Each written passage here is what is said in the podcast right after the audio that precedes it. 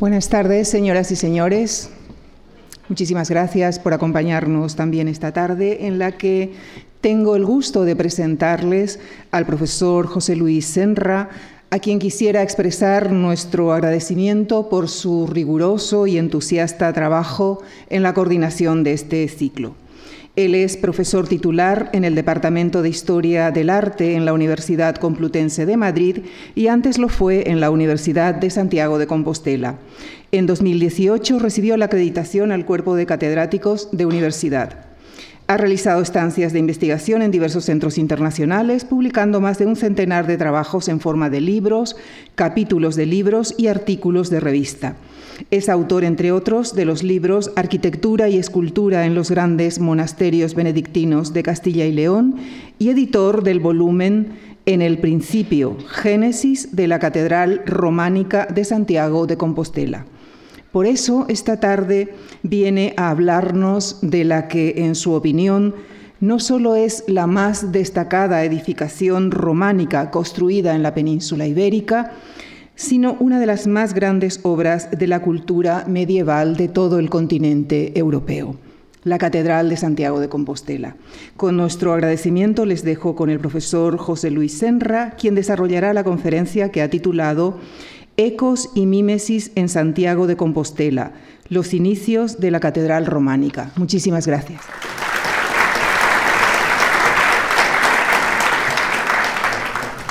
En primer lugar, quiero agradecer a, la Fundación y particularmente a, Lucía Franco el, haber, eh, el, haberme dado la oportunidad de, coordinar este ciclo eh, y bueno, eh, poder contar con, poder hacer un planteamiento transversal, trayendo un poco de todo, trayendo un poco de historia, historia del arte, no solamente música, e incluso eh, una secuencia cronológica amplia para poder tener más claro el, eh, fenómeno de la peregrinación y, a la vez de, la, Catedral de Santiago. Eh, como digo, pues se lo agradezco mucho y ha sido una oportunidad estupenda para pues para, entre otras cosas también para eh, poder escuchar a compañeros investigadores que, que, bueno, que llevan mucho tiempo en esta, en esta batalla de, de intentar clarificar pues la, el potencial que tiene este fenómeno de la peregrinación y, la maravilla absoluta que es la Catedral de Santiago de Compostela, como voy a tratar de, de bueno, no, de hacerles ver, porque evidentemente lo saben, pero sí reseñar algunas cuestiones eh, que yo creo que son dignas de, ser mm, comentadas un poco más a fondo. ¿no? Entonces, eh, cuando mm, pensé un poco en, qué, en, qué, en por dónde tirar, ¿no? la hoja de ruta eh, que podría trazar sobre la Catedral Románica, siendo un edificio tan, tan rico, tan poliédrico, con tantísimas entradas, ¿no? tenía que elegir algo. Entonces, eh, espero no haberme equivocado y haber elegido una ruta que les pueda interesar, y esa es mi esperanza, ¿no? y, se trata ahora de, secuestrar un poco su interés durante al menos una hora para hacerles ver pues, cuestiones que yo creo que son eh, muy interesantes, como digo, por no ser demasiado conocidas. No, me voy a, limitar a lo que es la, la explicación, digamos, lineal, de lo que es lo que podríamos llamar un análisis formal, de elemento por elemento, sino que, como van a ver, voy a intentar buscar mm, un diálogo arquitectónico de espacios, de significados, para, hacer, para que vean un poco hasta dónde, hasta qué, hasta qué punto es un edificio con un fondo tremendo, ¿no? un, fondo tremendo y, además inagotable, porque realmente cuanto más te metes en él a trabajarlo, más te das cuenta de la, de la potencia eh, de contenidos que tiene. ¿no? Eh, por eso voy a hacer, una, voy a hacer un flashback, realmente una, mirada hacia atrás y luego una mirada hacia adelante. ¿no? Es decir, voy a, ir, voy a plantear un itinerario de ida y vuelta. Por eso esta imagen así tan, tan explícita de, de Jano. ¿no? Bueno, aquí tienen la Catedral de Santiago de Compostela en su estado actual. Mm, bueno, es, un edificio magnífico, no solamente ya desde el punto de vista de, ser un edificio románico, sino que además es uno de los muy pocos edificios que, teniendo una materialización medieval, eh, concretamente pleno medieval, de los siglos finales del XI y a lo largo de todo el XII, porque como saben el proceso constructivo es bastante amplio, empieza en 1075 y acaba en 1200. en 1211 y, em, y em, sea, a comienzos del siglo XIII y eh, tiene como una característica realmente singular el que eh, eh, a partir del siglo XVIII pues, se va verdaderamente a enmascarar dentro de una estética barroca verdaderamente realizada con un gusto exquisito. ¿no? hay muy pocos edificios medievales en el, en el continente europeo eh, si acaso nos podemos acercar a Turín, pero muy pocos edificios eh, románicos europeos o medievales en general europeos que, hayan eh, conseguido esta coexistencia pacífica y armónica entre lo que es un estilo pues, plenamente medieval, como decía, y una ornamentación pues barroca, ¿no? mucho más profusa, mucho más plástica, ¿no? Eh, realmente eh, asemejando pues, prácticamente lo que es un, disfraz. Muchas veces he hablado de, un poco el, disfraz de la catedral románica. Eh, y como digo, pues hecho con una exquisitez soberbia. ¿no? Em,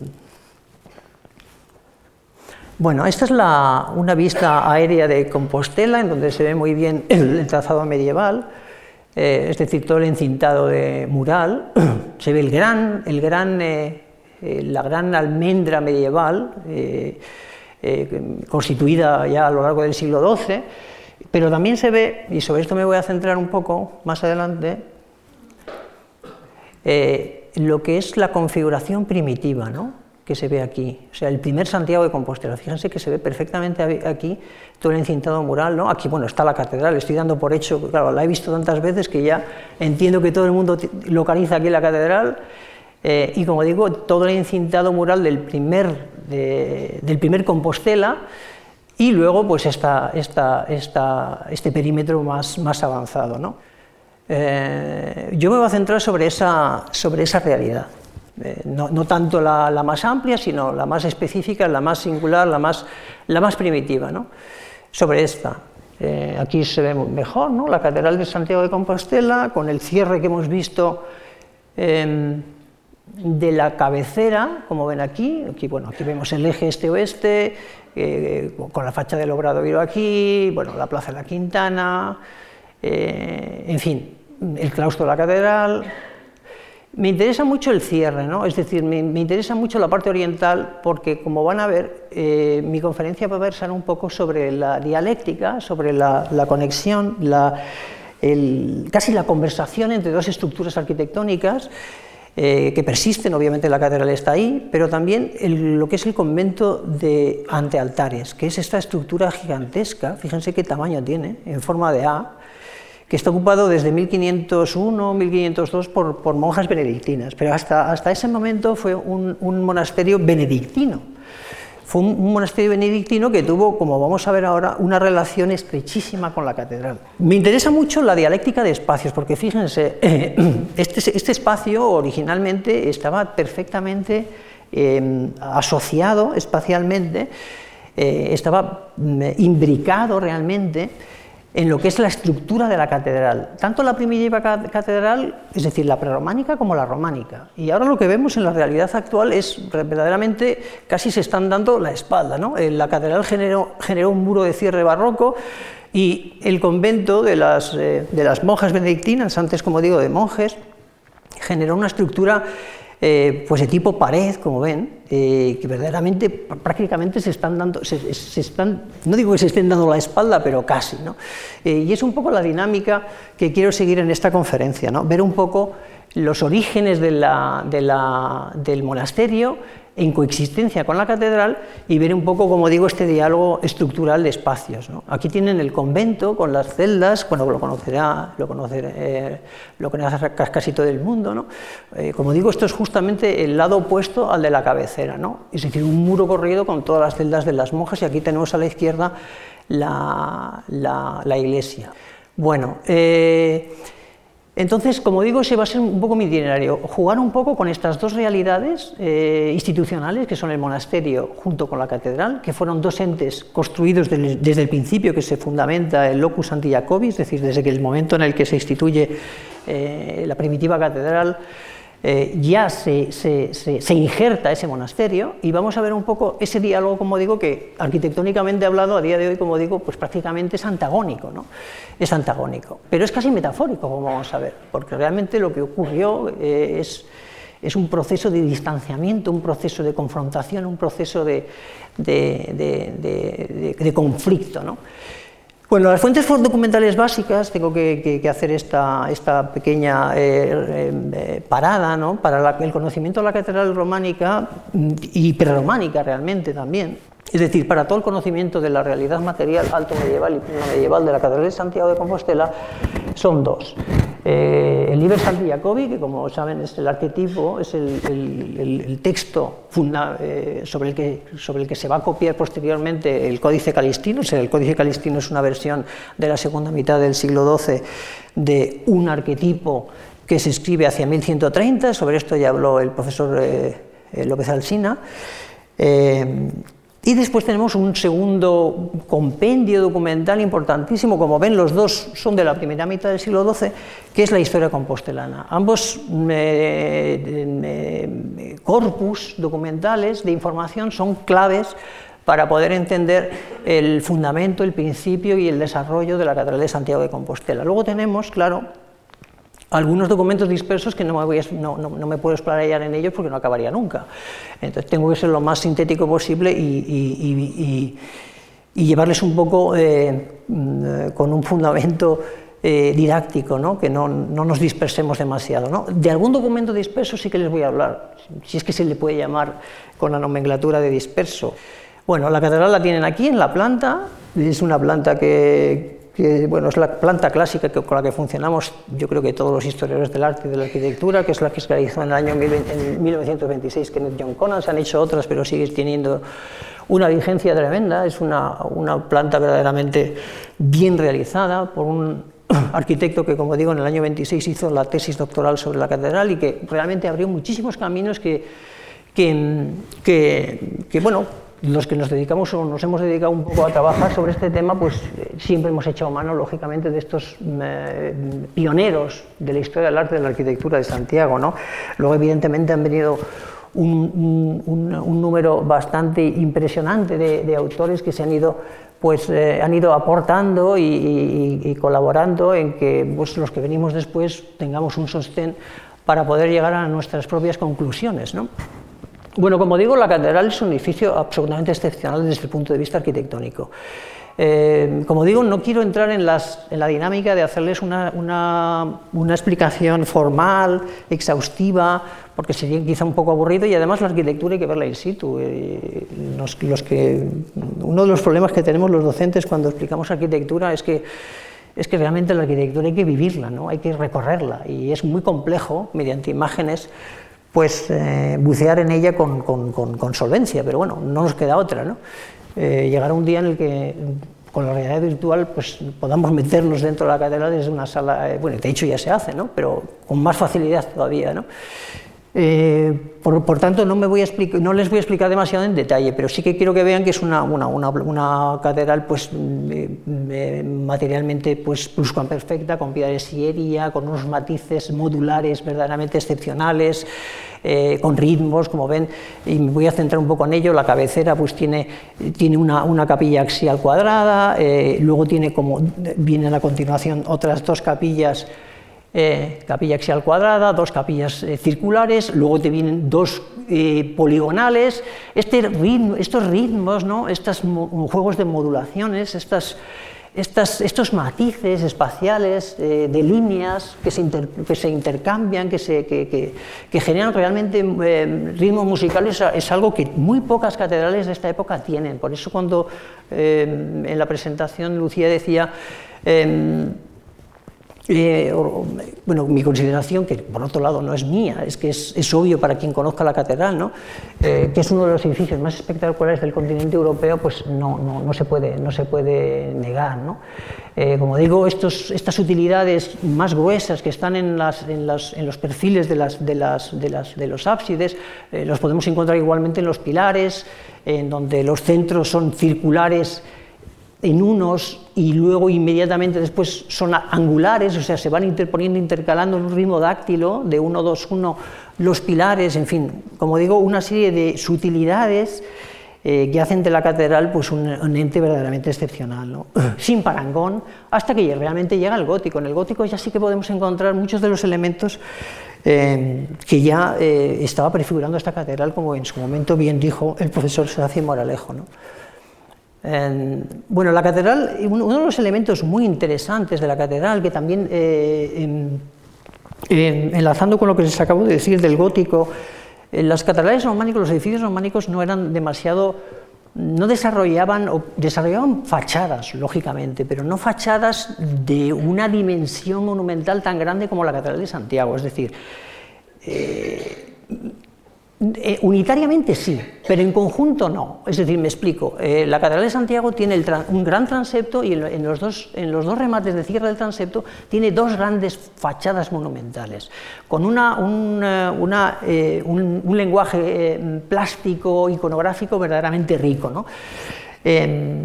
Que son la fachada norte, que, este, que estaría en este lado, la fachada sur meridional, que es platerías, ¿no? lo que se conoce eh, popularmente como platerías, y luego el cierre occidental con lo que eh, conocemos como pórtico de la gloria, sobre el cual pues les hablarán el martes que viene. ¿no?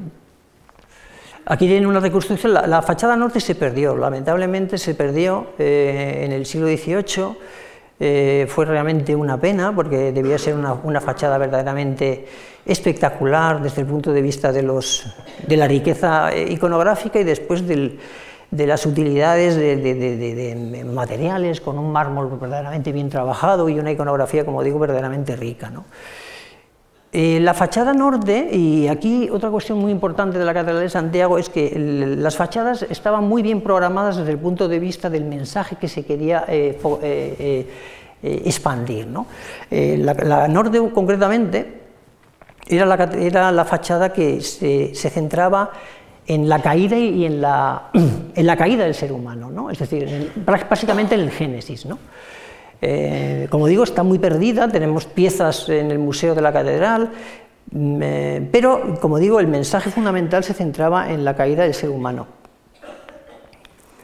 Y la, eh, sur, que es la, más mediática sencillamente porque ha sobrevivido, que es Platería, se centra en la, en la, redención del género humano. Así que la anterior sería una, una, una, fachada con un significado un poco veterotestamentario, es decir, del Antiguo Testamento con la caída del género humano, es decir, esencialmente negativa en el sentido de que el ser humano se condena, y la sur, la platería, sería justamente lo opuesto, ¿no? Eh, neotestamentaria, es decir, con el mensaje del Nuevo Testamento y ascendente en el sentido de positiva. ¿no? Eh, la pregunta que les planteo ahora es, bueno, y tenemos el Pórtico de la Gloria, claro. El Pórtico de la Gloria es, un, es, es, realmente la parusía, es la segunda venida de, Cristo, ¿no? es el juicio final. De tal manera que las tres portadas eh, sintetizan un poco y resumen eh, pues todo lo que es eh, la narrativa bíblica, ¿no? es decir, caída, como digo, redención y finalmente juicio final, segunda venida de Cristo y juicio final. ¿no? Sobre esto, lógicamente, no me voy a explayar porque van a tener una conferencia ah, eh, sobre el tema el martes que viene. Aquí tiene el Pórtico de la Gloria en su detalle y cogí, porque la verdad es que mirando el, tríptico o el, folleto del, del ciclo de conferencias, pues realmente dije, voy a coger la imagen del ciclo para iniciar realmente el itinerario de la conferencia. Y es porque les voy a sugerir, les voy a mostrar un detalle em, que, el, equipo, la Catedral de Santiago ha estado últimamente con mucho, mucho trabajo de investigación. uno de los últimos equipos que ha trabajado eh, a lo largo pues, del, siglo presente, del siglo XXI, ha sido un equipo alemán de, la Universidad de Cottbus y eh, ellos con buen ojo eh, evidentemente el trabajo de investigación no es unitario. Eh, tenemos que trabajar muchos y nos vamos complementando. ¿no? Y esto es lo que lo hace fascinante también, ¿no? porque muchas veces pues, tienes que, retroceder o has visto algo que luego otra persona te hace ver que realmente se puede dar un giro y ir un poco para aquí o otro poco para allá. ¿no? Es evidentemente un crecimiento de investigación orgánico complementario y siempre eh, aunando fuerzas. ¿no? Pues eh, el equipo Codbus se fijó con la restauración del Pórtico de la Gloria en que detrás de la, cabecera, de la cabeza de Cristo, y fíjense qué cosa más interesante, se encuentra un, un, em, un nimbo crucífero, pero un nimbo crucífero que no se ve. Eh, dices, ¿cómo hacen un, nimbo crucífero ahí? Y luego, si se dan cuenta también, un elemento chirriante, que es toda esta, esta pieza con esta curva, que no tiene sentido, así a priori, no tiene sentido estructural. ¿Y esto por qué? Esto es muy interesante, tremendamente interesante. ¿Por qué? ¿Por qué esto es interesante y a dónde nos puede llevar, si es que nos puede llevar a alguna parte? Sin, lógicamente sin, separar los pies del suelo. ¿eh? Bueno, lo que sabemos a través del, eh, Códice Calistino, en su eh, Liber Santi Jacobi, es que antes del Pórtico de la Gloria hubo otra fachada occidental esto a veces no se tiene suficientemente en cuenta. El Libre Santi Jacobi dice, la puerta occidental que tiene dos entradas aventaja las otras puertas en belleza, tamaño y arte. Es decir, para el autor del códice, la puerta occidental previa al pórtico de la gloria era la más suntuosa y la más potencialmente estética de las tres. Dice, es mayor y más hermosa que las otras y está admirablemente labrada con muchos escalones por fuera y adornada con diversas columnas de mármol con distintas representaciones y de varios modos. Está esculpida con imágenes de hombres, mujeres, animales, aves, santos, ángeles, flores y labores de varias clases. Y su obra es tan enorme que no cabe en mi narración. Sin embargo, arriba se representa admirablemente esculpida la transfiguración del Señor, dice, cual se realizó en el monte Tabor Allí está pues el Señor en una blanca nube con el rostro resplandeciente como el sol, brillándole el vestido como la nieve y el Padre arriba hablándole y Moisés y Elías que se le aparecieron diciéndole la muerte que había de sufrir en Jerusalén. Y allí están Santiago, y su rayo Santiago, Pedro y Juan, a quienes antes que a todos mostró el Señor su transfiguración. Es decir, lo que sabemos a través del Códice Calistino Estoy utilizando la nomenclatura códice calistino un poco de manera amplia, ¿no? porque es casi ya eh, un recurso retórico que nos, invade. Realmente, si tuviéramos que hablar con, ajuste historiográfico, tendríamos que hablar del Liber Santi Jacobi, que es la matriz que dio lugar a, esa copia estupenda, excelente, extraordinaria que les habló el profesor Arturo Tello el día, que es el Códice Calistino. ¿no? Entonces, tenemos esto, ¿no? es decir, ¿Qué, sensación da, por tanto, esta cuestión? Pues que, como planteó con buen ojo el equipo de Cottbus, eh, posiblemente eh, Mateo, en el Pórtico de la Gloria, mm, reutilizó algunas piezas de la portada anterior que tuvo que desmontar. No sabemos hasta dónde tuvo que desmontarla, porque tampoco sabemos hasta qué punto estaba acabada, porque el códice dice parte de lo que estoy describiendo de esta fachada occidental está acabada y otra está sin acabar. Por lo cual no sabemos a ciencia cierta hasta qué punto estaba materializada completamente esa fachada. Pero, sin duda, algo había, evidentemente. Y seguramente el, tímpano eh, central estaría, podemos pensar, no sería ninguna locura pensar que estuviera completamente materializado. ¿no? Y les vamos a ver ahora eh, cómo hay evidencias para poder afirmar esto. ¿no? De tal manera que, como ven, pues en este, estos dibujos del equipo de Cottbus lo que se ve es eh, justamente eh, la hipótesis de que estaríamos hablando de, un Cristo enmandorlado y la pieza que vemos detrás del, Cristo, del, pórtico de la gloria, estaría justamente, se estaría, estaría aprovechando una, una previa. ¿no? Eh, esto que les comenté antes. ¿no? Bueno, Aquí tenemos un dibujo de Conan, eh, este arquitecto pionero en el estudio de la catedral, eh, desde el punto de vista arquitectónico, en donde intenta, pues, de una manera un poco pues, voluntariosa, porque realmente no tenemos nada, estamos verdaderamente huérfanos de documentación, imaginar cómo podía haber sido materializada. ¿no? Eh, con el Cristo de la Configuración. me ha saltado aquí. Bueno,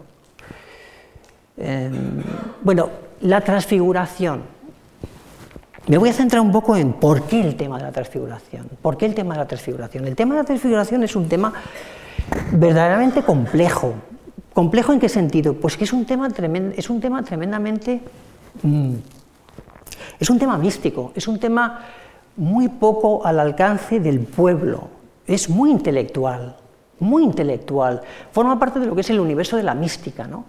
Eh, mm, entonces, es, un estado casi de conciencia, ¿no? según el desarrollo teórico que se hizo desde muy pronto, desde prácticamente el siglo II eh, después de Cristo, con personajes como Orígenes, Clemente de Alejandría, en fin, Jerónimo, eh, se explayan sobre el tema de la, transfiguración, siempre dentro de un ámbito esencialmente monástico, muy cerrado, muy intelectualizado, eh, siempre mm, em, llevándolo un poco hacia lo que es la elevación, como digo, mística de la, persona, ¿no? es decir, la, la búsqueda de la de la, negación de la materia, ¿no? la negación del cuerpo, ¿no? la espiritualidad máxima.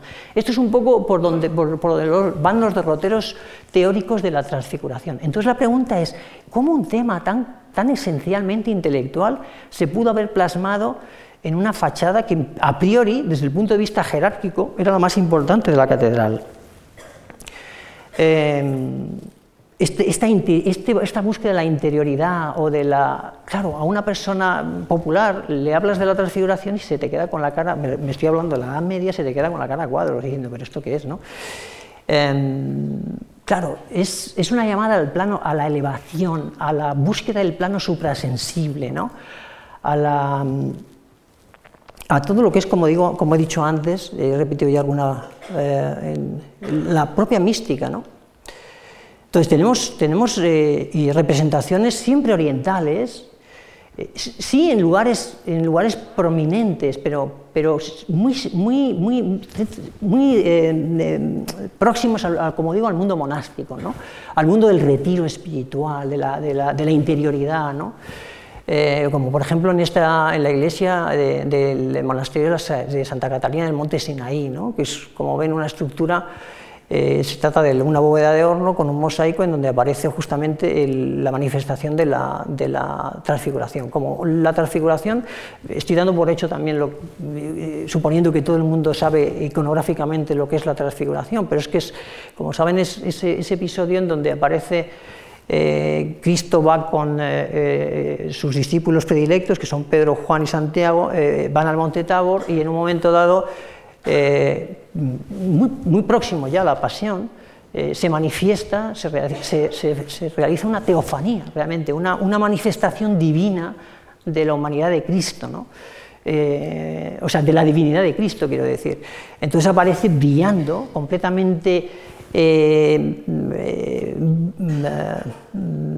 con un brillo completamente celestial, con un, brillo que los, que los, teóricos y los teólogos orientales decían que era evidentemente no, no, pertenecía al plano sensible, sino completamente mm, eh, suprasensible, completamente inaprensible, eh, fuera de lo que es la realidad eh, material. ¿no? Y claro, caen, caen pues prácticamente al suelo, ¿no? los tres que aparecen ahí. Y junto a Cristo aparecen eh, em, eh, Moisés y em, Isaías. Eh, es decir, dos, de alguna manera es el aval del Antiguo Testamento sobre el Nuevo, es esta dialéctica continua de convertir el, del mundo cristiano, de convertir el Antiguo Testamento en un testimonio de fe, en una prefiguración de lo que va a venir después. ¿no? por otro lado, Moisés había tenido su propia teofanía. Eh, como saben, tuvo dos además, primero con la zarza ardiente a, las faldas del monte Sinaí y posteriormente cuando recibe las tablas de la ley y baja del monte eh, y el pueblo se queda tieso viendo la cara pues, prácticamente tan iluminada y tan eh, brillante que quedan completamente pasmados, ¿no? diciendo, ¿qué ha pasado aquí? ¿no? Porque es claro, una, una luz completamente fuera de lo normal. Eh, entonces, como digo, es un tema tremendamente mm, que forma parte de la mística y que se hace así a priori un poco difícil de entender en un, contexto más popular, ¿no? tan popular como puede ser el de la, Catedral de Compostela o, cualquier edificio, me refiero, que tenga esta vocación pública tan potente. ¿no? tan potente. Mm, aquí tienen otra del siglo VIII, está menos, menos eh, eh, impactante, eh, pero en cualquier caso con, la misma, con el mismo esquema ¿no? de Cristo en mandorlado, con, con, con, los, con, los, con, los, tres apóstoles predilectos de, de, abajo y con Isaías y, y, y Moisés a un lado. ¿no? Aquí ya tienen otra más tardía, esta eh, sería prácticamente, bueno, más menos, más menos contemporánea a lo que pudo haber en Santiago, eh, como ven, más elaborada, pero en cualquier caso con estos, los, tres, los tres discípulos, pues un poco eh, con cierta compulsión abajo, ¿no? y los rayos, como ven, de luz, intentando lógicamente plasmar algo tremendamente complejo como es la representación de la luz, ¿no? de esta luz mística. ¿no? Bueno, aquí les pongo un, cuadro de un artista decimonónico que se encuentra en el Museo de, los Mormones, por cierto, de, Salt Lake City, en donde aparece, bueno, más, si se quiere, más naturalista, ¿no? la, la imagen de Cristo, pues completamente cogido con esa luz abrumadora y, y, los discípulos. ¿no? Hay otra versión muy interesante que tiene el Prado, que es la de Rafael, que es prácticamente un cuadro eh, pues, que no le, dio tiempo a acabar a Rafael, que también es, la, que hay en el Prado es una copia, porque el original está en el Vaticano, pero también es una, una representación verdaderamente interesante. ¿no? Eh, dentro de lo que es el mundo del románico, ¿qué tenemos del mundo occidental? Pues en el mundo occidental tenemos hacia 1130 y es una cronología semejante aproximadamente a la que, a la que pudo tener la portada occidental de, Santiago, tenemos en la Charité de, de, Surlois, me he equivocado al escribirlo, ya veo, Charité, Charité.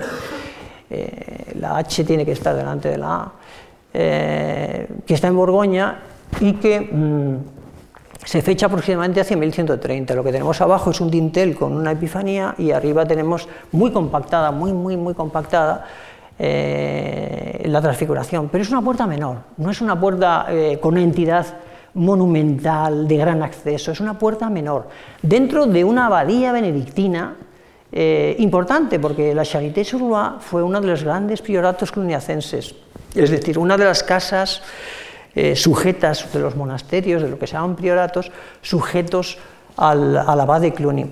¿Y por qué resulta interesante este enlace, este link con, con Cluny de este edificio y concretamente de esta iconografía?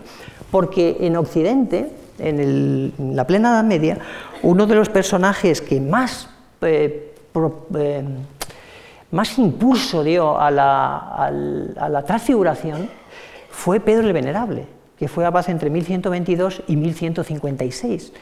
1122-1156. Estamos hablando, como, ven, del mismo, de un segmento cronológico de un románico ya pues, eh, maduro y bien maduro, además. ¿no?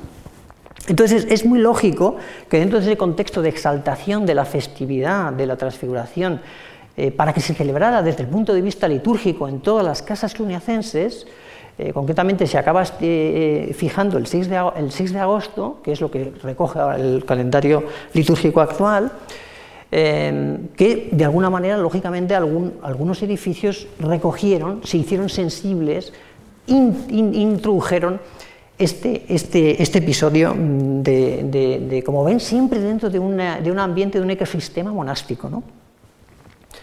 Bueno, em, vuelvo a Compostela, vuelvo a Compostela.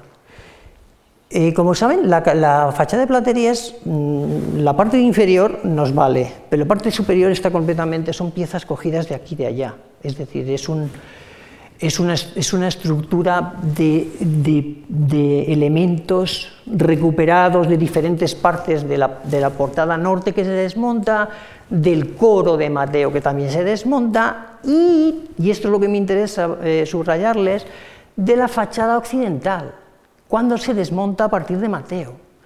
Entonces, en esta fachada, que seguramente eh, alguno de ustedes lo conocerá, tenemos piezas, esta, esta y esta, que a buen seguro vienen de la occidental. Pero fíjense, interesantísimo la, la cuestión. Las tres piezas son de mármol. El mármol es un material complicado de conseguir, muy complicado de conseguir. Eh, muchas veces es tan complicado que se reaprovecha, es decir, se, se, utiliza mármol romano. Eh, muchas veces eh, en algunos edificios cuando se han sido restaurados es interesantísimo, cuando se han podido sacar las placas de mármol románico, se les ha dado la vuelta y te encuentras con iconografía romana. Es decir, son placas romanas reaprovechadas porque el mármol era muy complicado de conseguir y muchas veces se trataba de material, como digo, reaprovechado. En este caso no, no estoy hablando de que lo sea, sino que estoy hablando de la excepcionalidad de un, de un, material tan, tan, tan costoso y por otro lado tan eh, sublime, ¿no? porque desde el mundo oriental, desde, desde el, bueno, desde la civilización persa, y luego pasa a lo griego, el mármol se convirtió prácticamente en un elemento bueno, de una riqueza y de un significado como material mm, mm, un poco divino, ¿no? en función del brillo, de, la, de, las, de los valores lumínicos que tiene. ¿no? Esto, eh, claro, no, no, podemos asegurar mucho esto porque evidentemente estaríamos hablando un poco de manera frívola porque no tenemos documentación, pero la sensación de que hay, hay un poco de esto. ¿no? Eh, pero en cualquier caso, el mármol, más allá de cualquier, otro, de cualquier opinión, lógicamente es un material eh, excelente y, de un resultado pues, ya solamente de, durabilidad tremendo, mucho más lógicamente que el granito que puede haber en Galicia, que es mucho más, eh, está mucho más expuesto a los agentes meteorológicos y a su degradación. El mármol, lógicamente, más allá de cuestiones simbólicas, iconológicas, tiene lógicamente una durabilidad mayor. Tenemos a Moisés con los cuernos, tenemos a Santiago, eh, que es la más espectacular de las, de las figuras, eh, con una epigrafía verdaderamente en capital romana exquisita, en, donde aparece esta inscripción, eh, que se puede traducir como aquí en el monte se admira la glorificación de Jesús. Por lo cual, esa inscripción es bastante, en fin, bastante explícita sobre la, eh, vinculación de esta pieza con, el tema de la, transfiguración, como decía antes. Y tenemos a Abraham. Abraham en principio no debería de estar. Son las piezas, como digo, que se han, conservado. Igual algún día en alguna excavación, en algún eh, movimiento de materiales, por la razón que fuera, aparece alguna otra. Abraham en principio no debería aparecer en la transfiguración. Sin embargo, em, Em, la inscripción que aparece, por cierto, nos dice, eh, y surge Abraham del túmulo, o sea, de la tumba. ¿no?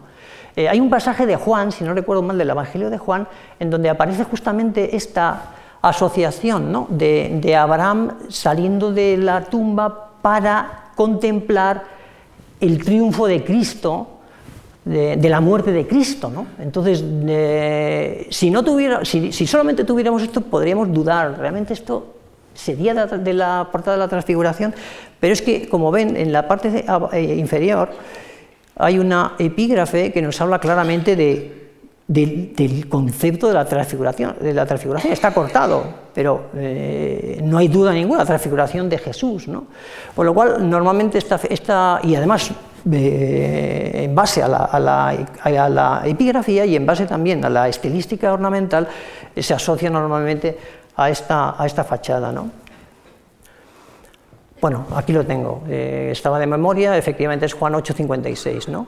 Eh, dice, vuestro padre Abraham se alegró deseando ver mi día, lo vio y se regocijó. ¿no? Sale de la tumba y entonces ve el triunfo de Cristo sobre la muerte. ¿no? Entonces, como ven, es muy explícito, además muy gestual. Eh, tendríamos que tener aquí, tendríamos que estar pensando que a este lado, a, esta, a la izquierda, estaría justamente la figura de, Cristo en, en. Bueno, la pregunta es, como digo, este, esta idea de la transfiguración, mm, ¿de, dónde surge la Catedral de Santiago? ¿De dónde surge? ¿Surge por vía oriental? ¿Surge por vía de contaminación, entre comillas, de esta sensibilidad que hay eh, en el continente europeo a través de Pedro el Venerable, de los círculos cluniacenses? No, la respuesta es no. Eh, la respuesta es que el concepto está anidado desde el principio del, prácticamente desde el principio del hallazgo del cuerpo del apóstol.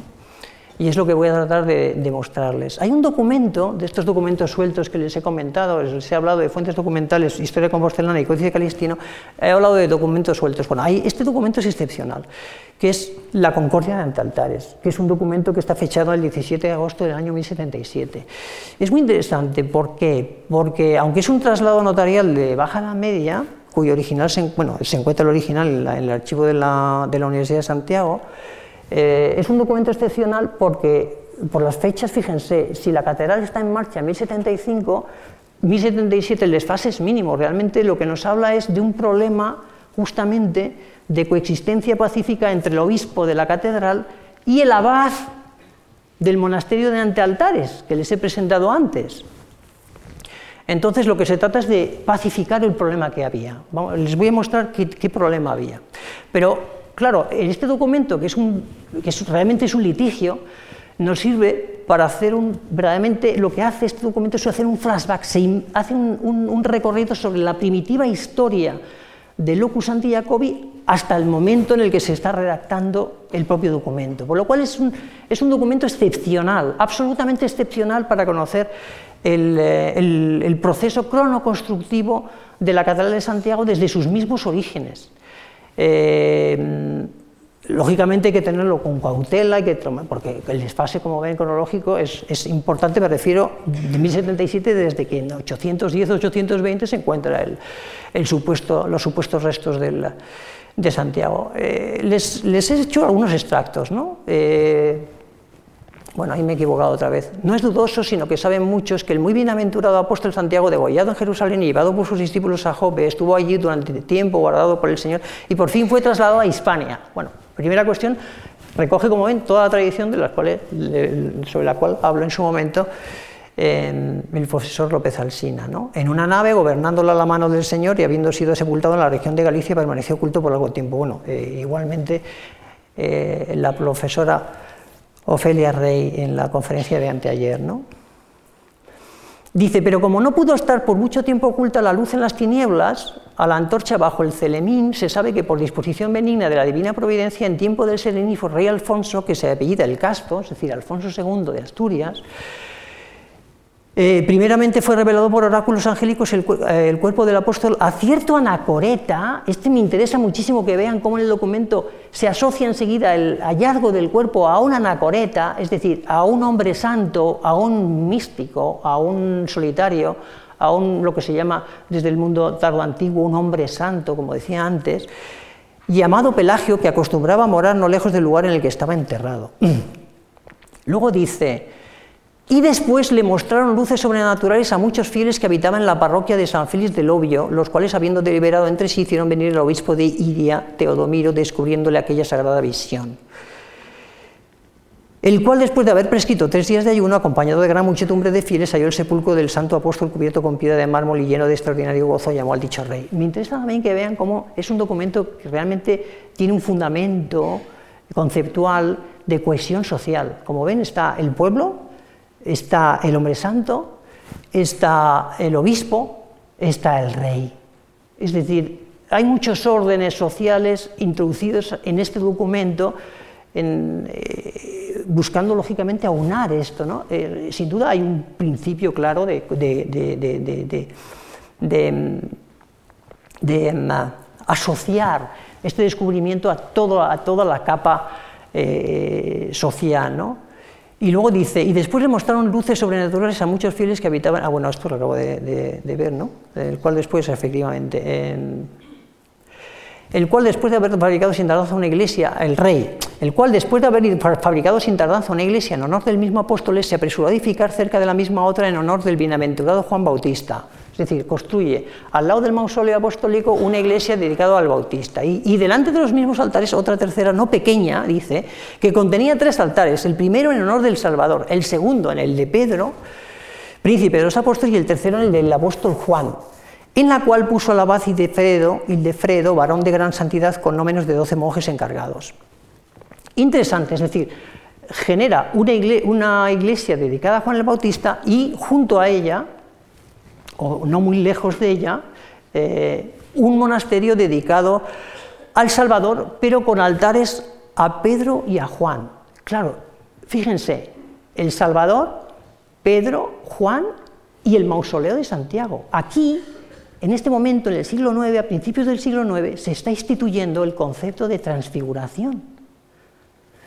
Eh, es decir, se está asociando la figura de Santiago a un acontecimiento espectacular de los más notables de los evangelios, que es el, concepto de, transfiguración. ¿El por qué? Bueno, es muy claro. Se le quiere dar un rol a Santiago de primera magnitud, es decir, no es cualquier apóstol, es un, apóstol que era uno de los apóstoles predilectos de Jesús, en tanto en cuanto le permite eh, em, eh, eh, digamos, eh, formar parte de, este, de, esta teofanía extraordinaria que es la, manifestación divina de Cristo antes de ser crucificado. es decir, una prefiguración realmente de lo que va a ser la superación de la muerte una vez que se le, se le, se le clava en la cruz. ¿no? Bueno, Em,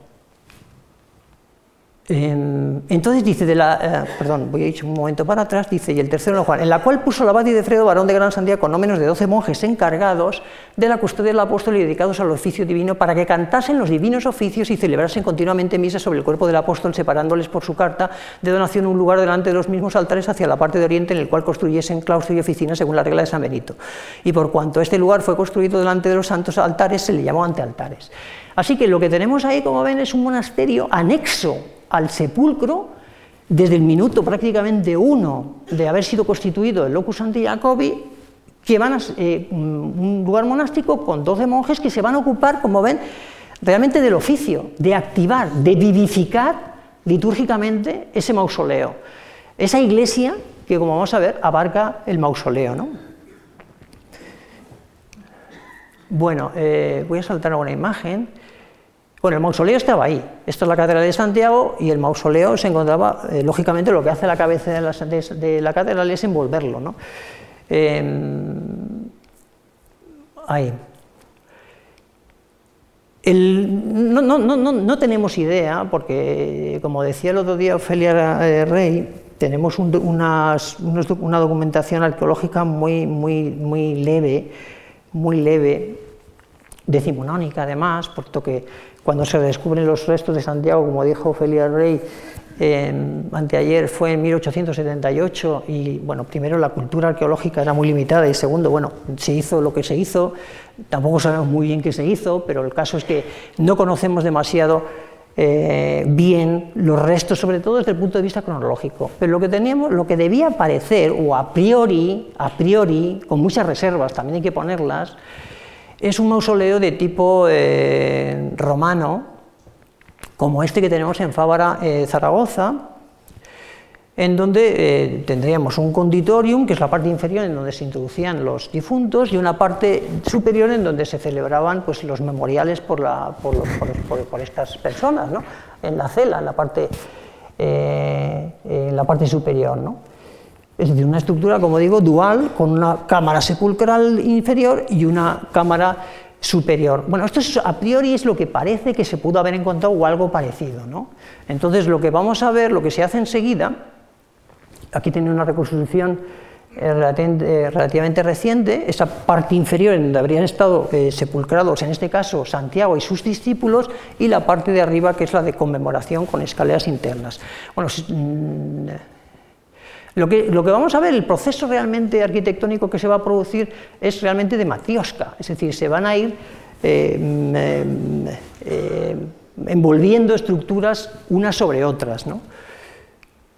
Aquí tiene el mausoleo, lo que, lo que se va haciendo desde el siglo IX es ir envolviéndolo. ¿no? Primero con una estructura muy sencillita, y luego cada vez más compleja, ¿no? Dentro de, se ve un poco aquí, ¿no? Y lo que tienen aquí en el número hecho sería lo correspondiente y no tenemos ni idea, porque no se ha escapado nada en la plaza de, la Quintana, que es el actual solar.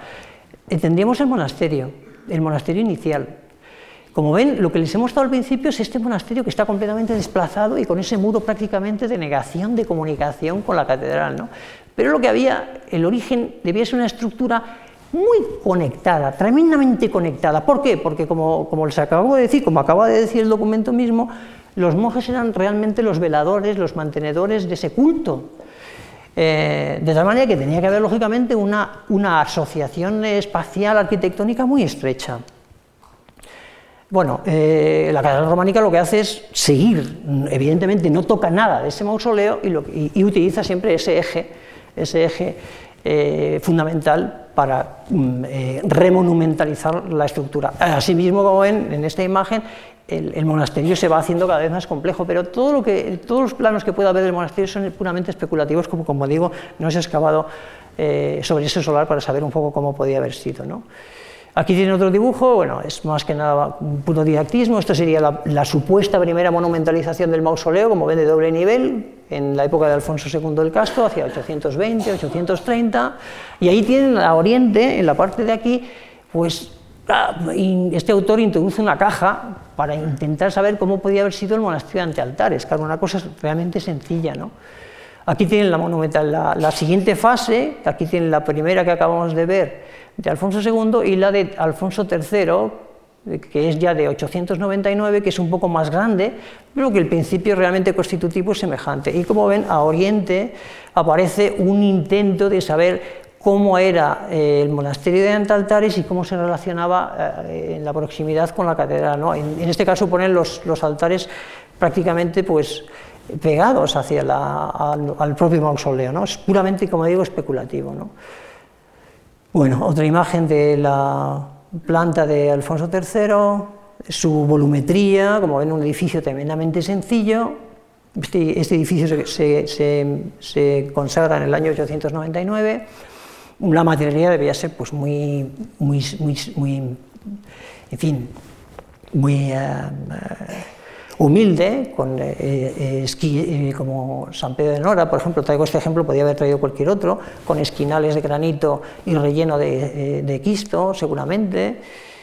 Bueno, aquí tienen otra imagen de, como ven, tanta especulación porque no sabemos, realmente tenemos una carencia de, arqueología tremenda, ¿no? ¿Cómo demonios se podría eh, eh, asociar la iglesia monástica con la iglesia de, del Santiago y el mausoleo aquí, ¿no? Un verdadero enigma que no sé si algún día se resolverá. Bueno, evidentemente, ¿qué ocurre? Pues que el, eh, a lo largo de los siglos IX, X, XI, la peregrinación se va haciendo cada vez más amplia, Em, y se convierte, claro, la Catedral de Santiago, tan pequeña, como hemos visto ahí, se convierte en un, ente completamente afuncional, completamente poco, poco, poco dinámico y muy poco, eh, en fin, eh, preparada para lo que es el culto y la recepción de peregrinos. ¿no? Claro, cuando vienen peregrinos, tenemos documentados peregrinos pues, de varios sitios de Europa, concretamente hacia 1060 sabemos que vienen de Bélgica una delegación bastante importante, y claro, los, peregrinos que venían de fuera venían de un, de un, de un, eh, de un paisaje monumental verdaderamente excepcional. ¿no? Eh, en fechas anteriores, lógicamente, a lo que es la Catedral de Santiago, pues el continente europeo tenía estructuras monumentales ambiciosísimas, tremendamente verticales, con, unos juegos volumétricos y una riqueza de matices verdaderamente impresionante. Claro, lo que, lo que encontraban eh, al llegar a Santiago era una, una, verdaderamente una caja de galletas, ¿no? como suelo decir yo a veces, una estructura muy sencilla, muy simple, muy, muy primaria, muy limitada. ¿no? esta. ¿no? Entonces, claro, eh, es lógico que hacia mediados del siglo XI se, clamara porque habría, eh, por en, respecto a la necesidad de, sustituirla. ¿no? Y es cuando llega realmente la estructura que conocemos, ¿no? Eh, que les he presentado antes y que conocen perfectamente. bueno, una estructura como excepcional, en la península ibérica no había nada parecido, eh, pero es que ni de lejos, eh, cuando se pone en marcha el proceso constructivo en 1075, es muy lento, pero se está construyendo una estructura que no tiene parangón en la península ibérica, en el lado sur, con lo que podríamos compararlo en el sentido de magnificencia, de, edificio verdaderamente exquisito, sería la mezquita de Córdoba. ¿no?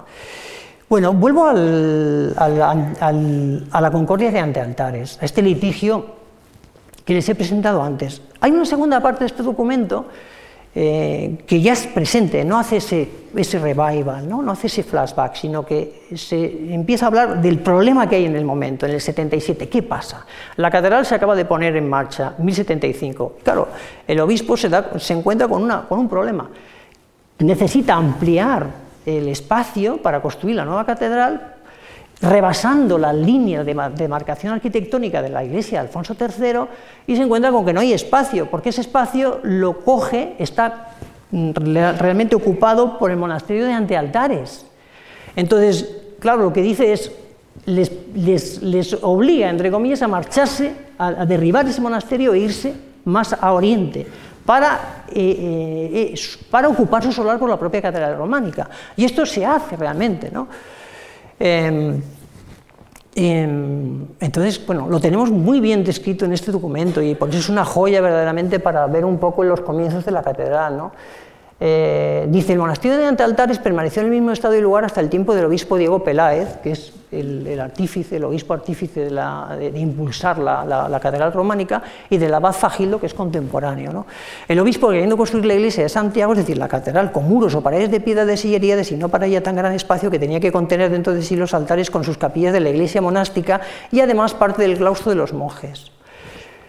Dice, el abad Fagildo se presentó al rey Alfonso, Alfonso VI, rey entonces de León Castilla, y alegó el derecho sobre el apóstol que había poseído hasta entonces, es decir, ese rol de veladores del culto y de la, en fin, de la buena liturgia, de los buenos eh, haceres sobre el sepulcro de Santiago. ¿no? Eh, que había poseído hasta entonces y sobre el que, qué manera pudiera seguir poseyendo para siempre por derecho hereditario los altares del sábado de Pedro y de Juan una vez concluida la fábrica de iglesia. ¿Qué es lo que ocurre? Pues que la catedral románica ya absorbe, eh, se, hace con esos altares o tiene planificado eh, introducir esos altares en su propia estructura arquitectónica. Y claro, el abad dice, oye, yo esos altares los quiero para mí, ¿no? Si no ahora, más adelante, cuando se acaben, ¿no?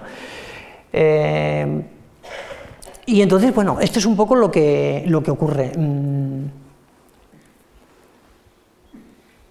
Bueno, voy a saltar esto porque realmente no, no, no nos dice más de lo, que, de lo que les acabo de comentar.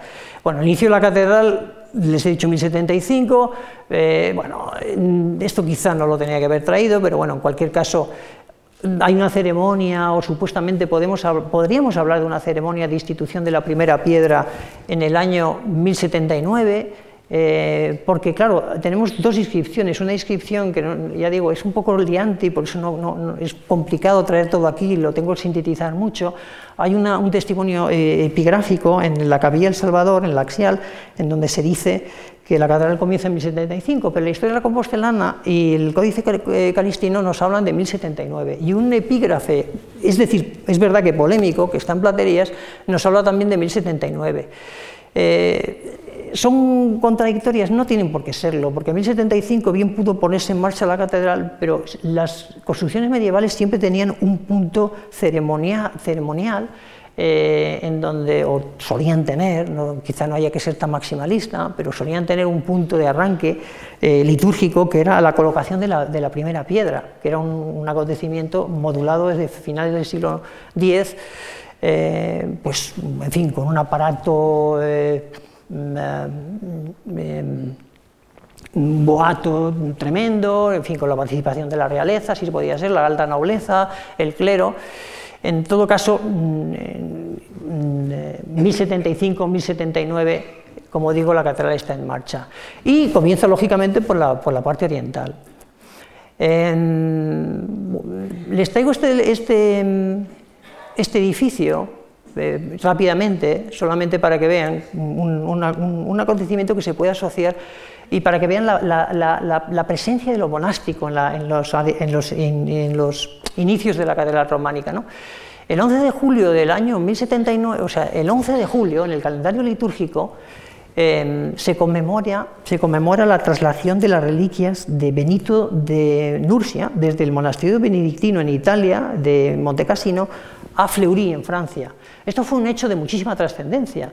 Entonces, 11 de julio se constituyó como una fecha litúrgica clave. Entonces, no es de extrañar que esta colocación de la primera piedra porque nunca las fechas medievales no suelen ser casuales, están siempre muy sujetas al calendario litúrgico para darle esa trascendencia eh, sacra, eh, no es extrañar que esa colocación de la primera piedra eh, se conmemorara ese 11 de julio, porque es el día de la traslación de las reliquias de San Benito, esa traslación.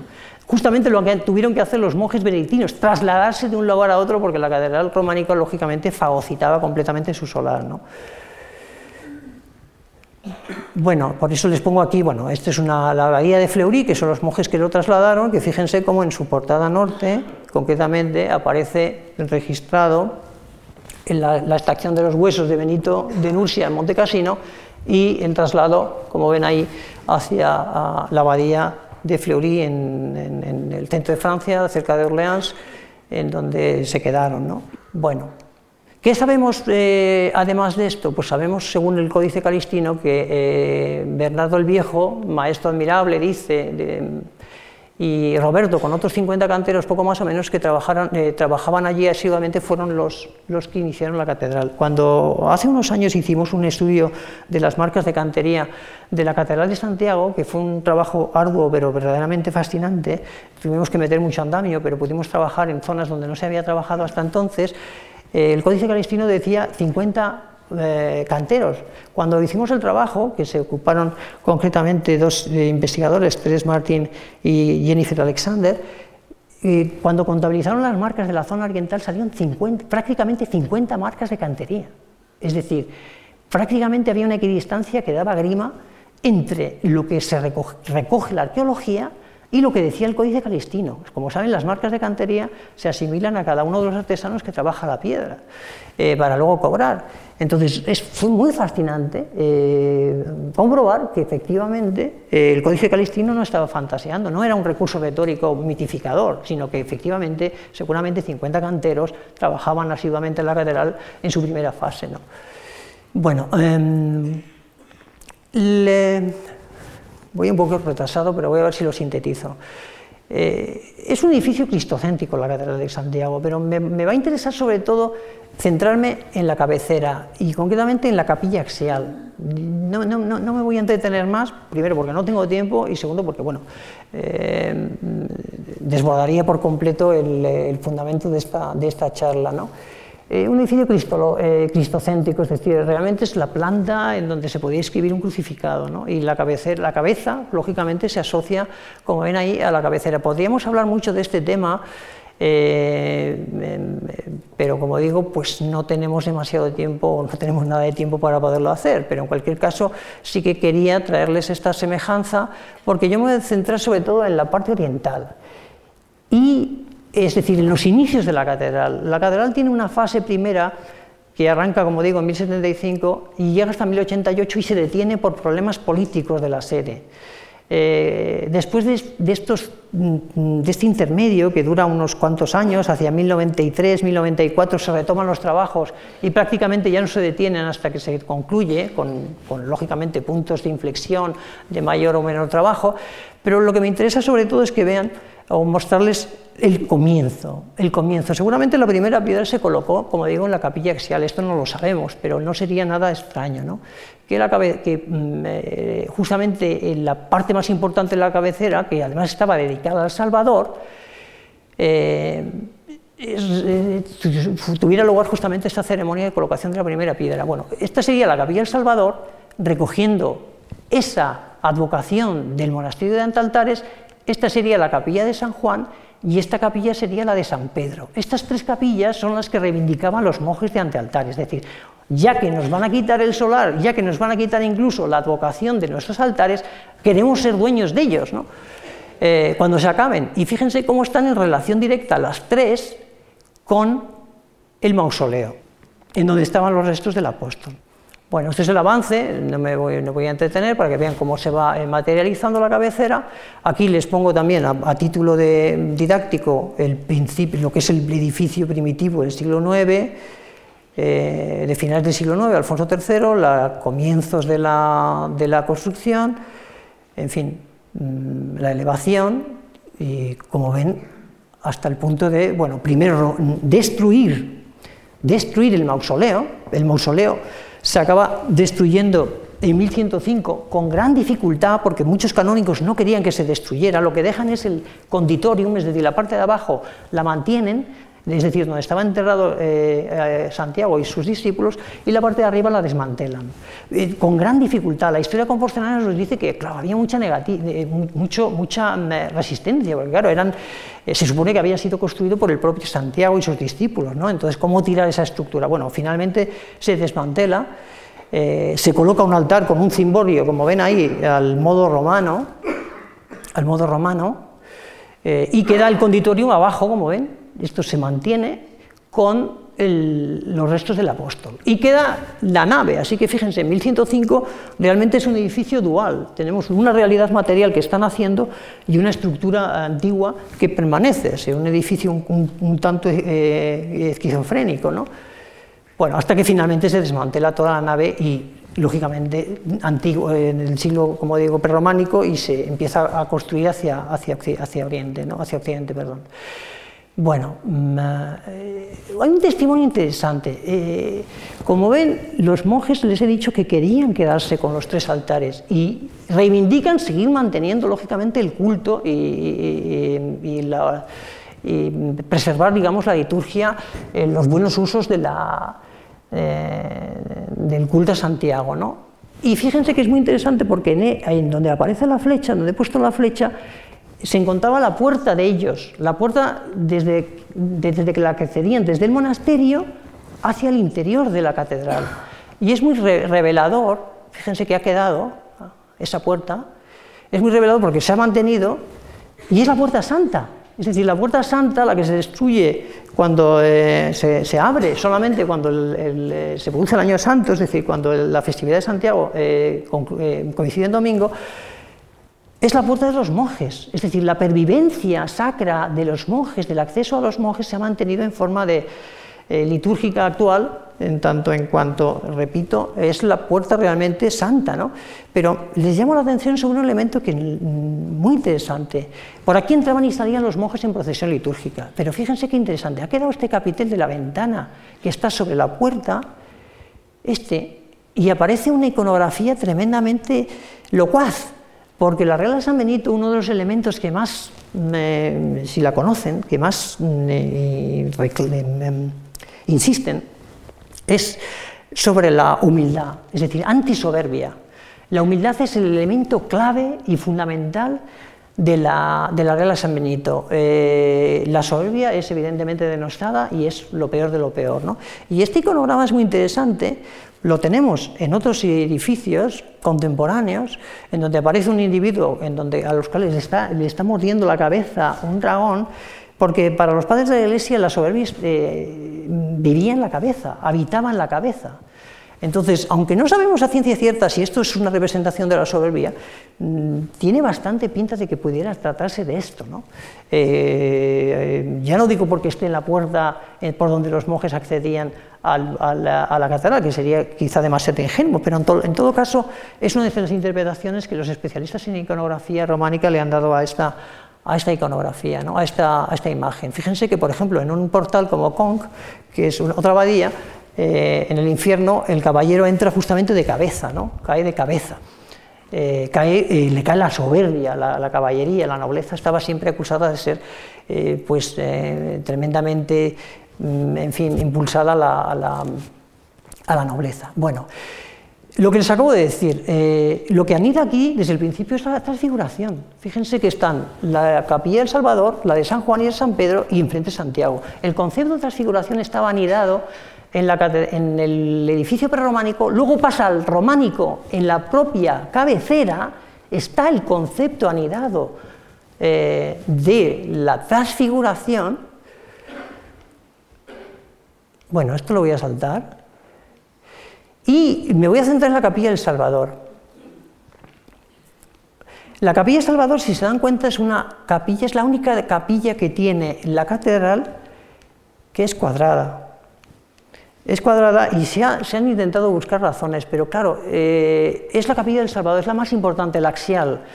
Eh, es muy interesante tratar de ver un poco por qué esa tipología. Eh, bueno, sería largo de explicar, pero em, podría ser sencillamente que estuviera recuperando la, topografía de, la iglesia de antealtares, pero también puede estar anidando también conceptos como, como el tabernáculo o el propio templo de Jerusalén. Fíjense, esta es la capilla del Salvador, el centro. Las únicas columnas diferenciales por material de la, de la catedral son las, de las interiores de la capilla del Salvador, que son, no son de granito gris ni son de mármol, son de granito mm, pardo. Es, son las únicas, eh, el único material diferencial que hay en la catedral. Todo es granito gris y estas dos columnas, sin embargo, son de granito pardo y los capiteles son de mármol. Eh, claro, es muy interesante eh, jugar con estas conexiones que hacían los, se hacían en la época medieval de manera inequívoca y casi obsesiva, ¿no? que estén aquí anidando también el concepto de las dos columnas del Templo de Jerusalén, que eran Jaquín y Boaz, no sería ninguna frivolidad, ¿no? es decir, las, columnas que flanqueaban el acceso al Santa Santorum del Templo de Jerusalén. Pero fíjense, se puede ir más lejos aún, porque tengo que ir acabando, ya estoy fuera de tiempo, completamente fuera de tiempo. Esos dos capiteles, fíjense qué interesantes, son de mármol. Eh, eh, este concretamente aparece un individuo con dos aves y aquel aparece un cáliz con, dos grifos. Me voy a centrar en este rápidamente. Eh, como digo, los dos únicos de mármol y en el interior de la capilla del Salvador. Fíjense, eh, cuando hicimos el trabajo de investigación eh, hace unos años, y como digo, pudimos poner andamios y acercarnos realmente a estos elementos que normalmente no se habían podido ver tan de cerca, observamos, fíjense, epígrafes. Ven ahí una S, una I y una N, se ve mejor aquí, una S aquí, ven, I y una N, pero una N está sin rematar. Fíjense que está solamente trabada, pero no está rematada. Sin sin, sin, sin, claro, si fuera inglés sería pecado, ¿no? Pero no es inglés, es latín. Y en latín, ¿qué podría ser? Uno de los términos más martilleados por los padres de la Iglesia, pero singularmente por San Agustín, que era un clave en, el universo eh, medieval, es sincerus. Y sincerus, sincerus es el hombre espiritual, es el hombre trascendido, es el hombre que ha dominado completamente los, eh, los eh, elementos físicos y está dentro de una... está trascendido. Este es un, es un ser inmaterializado, es un ser depurado, sin atisbo de pecado, eh, lo más parecido a Adán, antes de ser expulsado del paraíso. Esto es muy interesante porque aparece, como ven, asociado a dos elementos eh, volátiles, es decir, de elevarse del plano físico. Entonces, aunque, repito, es muy difícil interpretar esto dejándolo cerrado, porque no tenemos documentos, por lo cual hay que ser muy cauto, muy precavido, eh, fíjense lo que les estoy asimilando en conceptos. Transfiguración, capilla el Salvador, hombre transfigurado, es decir, como ven hay un elemento eh, contundente, potente, sobre este concepto místico ¿no? que veíamos desde el principio. ¿no? Incluso tenemos una miniatura como esta de Limoges, eh, de la cual mm, centro monástico del cual hablaba eh, Arturo Tello el otro día a propósito de la música, de la música del códice, y fíjense cómo aparece San Marcial elevado o sea, asociado también a dos elementos volátiles para, justamente para manifestar esta, esta, esta vocación espiritual, esta vocación de elevación. ¿no? Y ahí tiene el capitel compostelano. Y aparecen también piñas. Las piñas, como saben, son desde el punto de vista simbólico, desde, ya desde, las culturas mediterráneas más antiguas, aparece como un elemento de, renovación. Aparece en el Vaticano, la fuente, el cántarus del, atrio de la Basílica Constantiniana del siglo IV eh, constantiniana, aparece a la piña, la piña que ahora aparece en el cortil del Belvedere, que es una piña del siglo del siglo II después de Cristo, de época de Adriano, aparece, en su momento estaba justamente en el, en el, en el, atrio ni más ni menos que del Vaticano, en la fuente, era un, elemento de regeneración. Y esas dos piñas flanquean ese capitel supuestamente del hombre espiritual. Fíjense, en el pórtico de la gloria, en la parte superior, esta es una foto tomada en la restauración, fíjense cómo están las bóvedas de arriba, con piñas piñas. La piña es un elemento de regeneración, de regeneración espiritual, de, renacimiento. Eh, y, como digo antes, eh, les he dicho antes, el cáliz eh, con dos elementos apotropaicos, o sea, de defensa, que vienen del mundo antiguo. Esto es, es una, verdaderamente un rescate de la iconografía romana, de los grifos, digamos, resguardando en este caso un cáliz. ¿no? de mármol también. Bueno, tenemos el nombre espiritual y la Eucaristía. Acabo con estos dos, los dos siguientes, para que vean qué interesantes. En los dos siguientes, que son ya la parte exterior de esa capilla de axial, que está, como digo, colaborando en generar ese concepto de transfiguración, aparece el rey Alfonso VI, eh, con una inscripción muy clara, eh, que dice, bueno, en la época del rey Alfonso se construye esta catedral, es decir, el rey que reina en ese momento, pero fíjense, se contrasta con un capitel con sirenas, un individuo que está sujetando sirenas. La sirena es un, es un iconograma tremendamente misógino medieval, eh, donde es la mujer, lógicamente, en toda su maldad. como las sirenas clásicas, pues te envuelven con la palabra y te llevan a la muerte, a la muerte espiritual.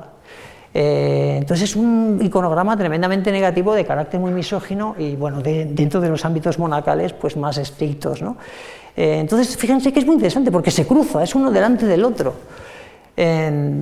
Y claro, aquí aparece eh, un Alfonso VI que, bueno, parece que está bueno, en una beatitud fantástica, fíjense la mirada, está, vamos, eh, complaciente, con dos ángeles que lo sujetan. ¿no? Entonces es muy interesante porque realmente lo que parece aquí, y, insisto, ¿no? no quiero ser maximalista, no podemos asegurar nada porque no tenemos textos, pero un historiador del arte tiene que sugerir, o por lo menos tener la valentía suficiente como para sugerir algo que no sea ninguna locura, claro, y ver cómo se trata podría tratarse de un espejo de príncipes hasta cierto punto, es decir, de una manera de eh, eh, advertir al rey sobre los peligros de la carne y justamente la entrada de un espacio tan, tan depurado como es la Capilla del Salvador, con esa iconografía tan, tan eh, sublime o tan mística en la parte interior. ¿no?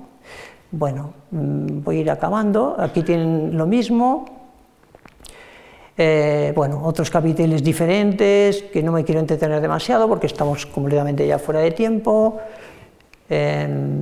sobre, sobre el deambulatorio, es decir, sobre las partes de las capillas colindantes de Juan y Pedro, que son cacerías, mm, aparece, vamos, son cacerías. Hay un elemento de un cazador, como ven, con la trompa y con los perros. Eh, en la época tenemos esta misma cacería mística, es decir, la derrota del mal realmente, ¿no? Eh, en esta patena de San Juan de la Peña, de que puede ser de una cronología semejante. Fíjense cómo aparece un caballero allí, y está en amarillo, y en la parte aquí de la izquierda un, bateador, eh, un batidor, estoy diciendo bateador, pero es batidor, la palabra exacta es batidor, perdóname el, el equívoco. Batidor, es decir, el que está impulsando la caza para que luego eh, pues se cacen las piezas con una trompa y en ese caso una, una borra. Y fíjense cómo el ecosistema iconográfico de toda esta zona es mucho de, animales moviéndose, agresivos, bestias, que en fin, podríamos explicitar más.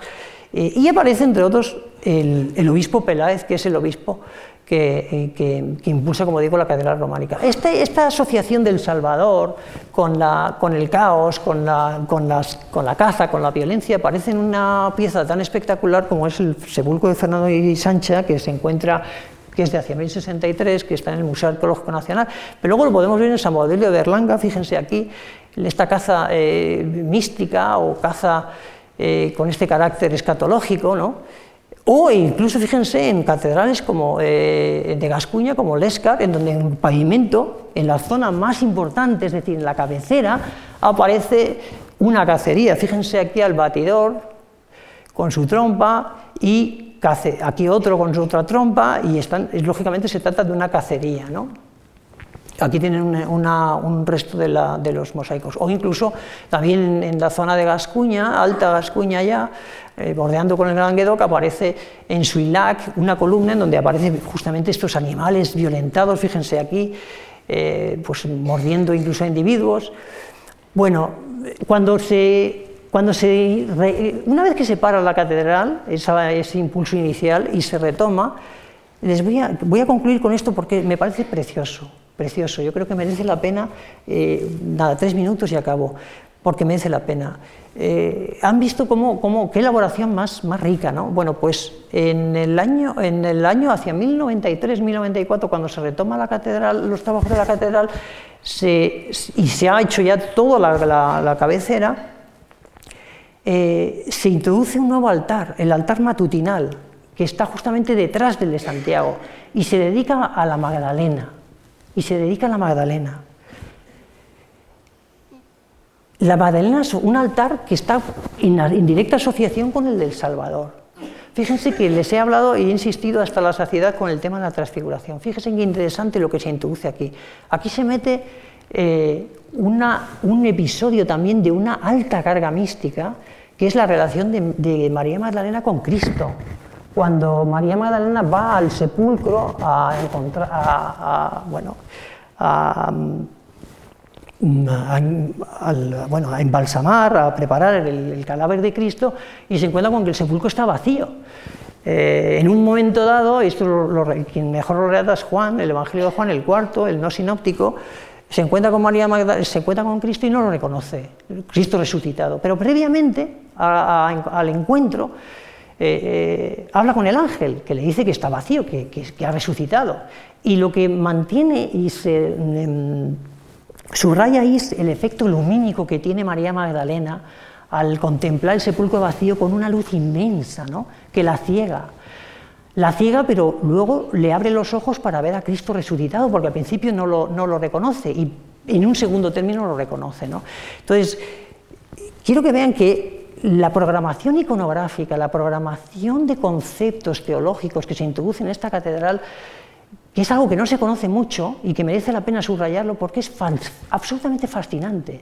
Fíjense que es, partíamos de un concepto que deriva directamente de lo monástico, de estos monjes de antealtares que introdujeron ese concepto, se introdujeron ese concepto desde el principio. Ahora se añade un segundo concepto que es el de la verificación del sepulcro vacío porque ha resucitado, es decir, es una secuencia, es decir, transfiguración, la, la em, prefiguración del triunfo sobre la muerte y posteriormente María Magdalena que testifica que Jesús ha resucitado. ¿no? Y luego va a contar a sus discípulos, es decir, una carga teológica, emocional, verdaderamente escandalosamente sugerente. Sugerente, ¿no? Aquí les pongo un relieve. Entonces, para concluir, ¿Por qué la, fachada de la transfiguración eh, antes del pórtico de la gloria? Pues yo espero que con esta conferencia haberles dado un poco una orientación eh, sobre por qué anida esa fachada, eh, antes del pórtico de la gloria, esa iconografía tan potente tan efímera, por otro lado, porque apenas dura, la, se viene a construir entre 1120 y 1130 y, Mateo la va a desmontar en 1160-70 aproximadamente, debía de empezar a desmantelarla, es decir, una eh, fachada muy efímera y con una carga lógicamente muy mística y que tiene su lógica que se cambiara. ¿Por qué? Porque es una, no es muy popular, no es una iconografía em, empática con el pueblo, es mucho más eficaz, como les va a demostrar eh, el profesor Castiñeiras el próximo martes y por eso me alegro de poder enlazar con él y, digamos, complementar un poco su, no complementar, sino, digamos, llevarlo hasta, hasta su propio principio. Como digo, una, una fachada mucho más permeable, mucho más solidaria con, la, con, el, pueblo, más aún cuando, como verán con la conferencia del, próximo martes, había una liturgia, una escenificación, un teatro litúrgico que vivificaba y hacía esa fachada mucho más em, sentida por parte del pueblo. Es decir, había una, una, captación mucho mayor que un concepto mucho más eh, doméstico, monástico, que era el concepto de la transfiguración, que como digo, pues no deja de ser sugerente y eh, configuró pues, eh, la Catedral de Santiago de Compostela al menos durante unas pocas décadas. Gracias por su interés y, y lamento haber sido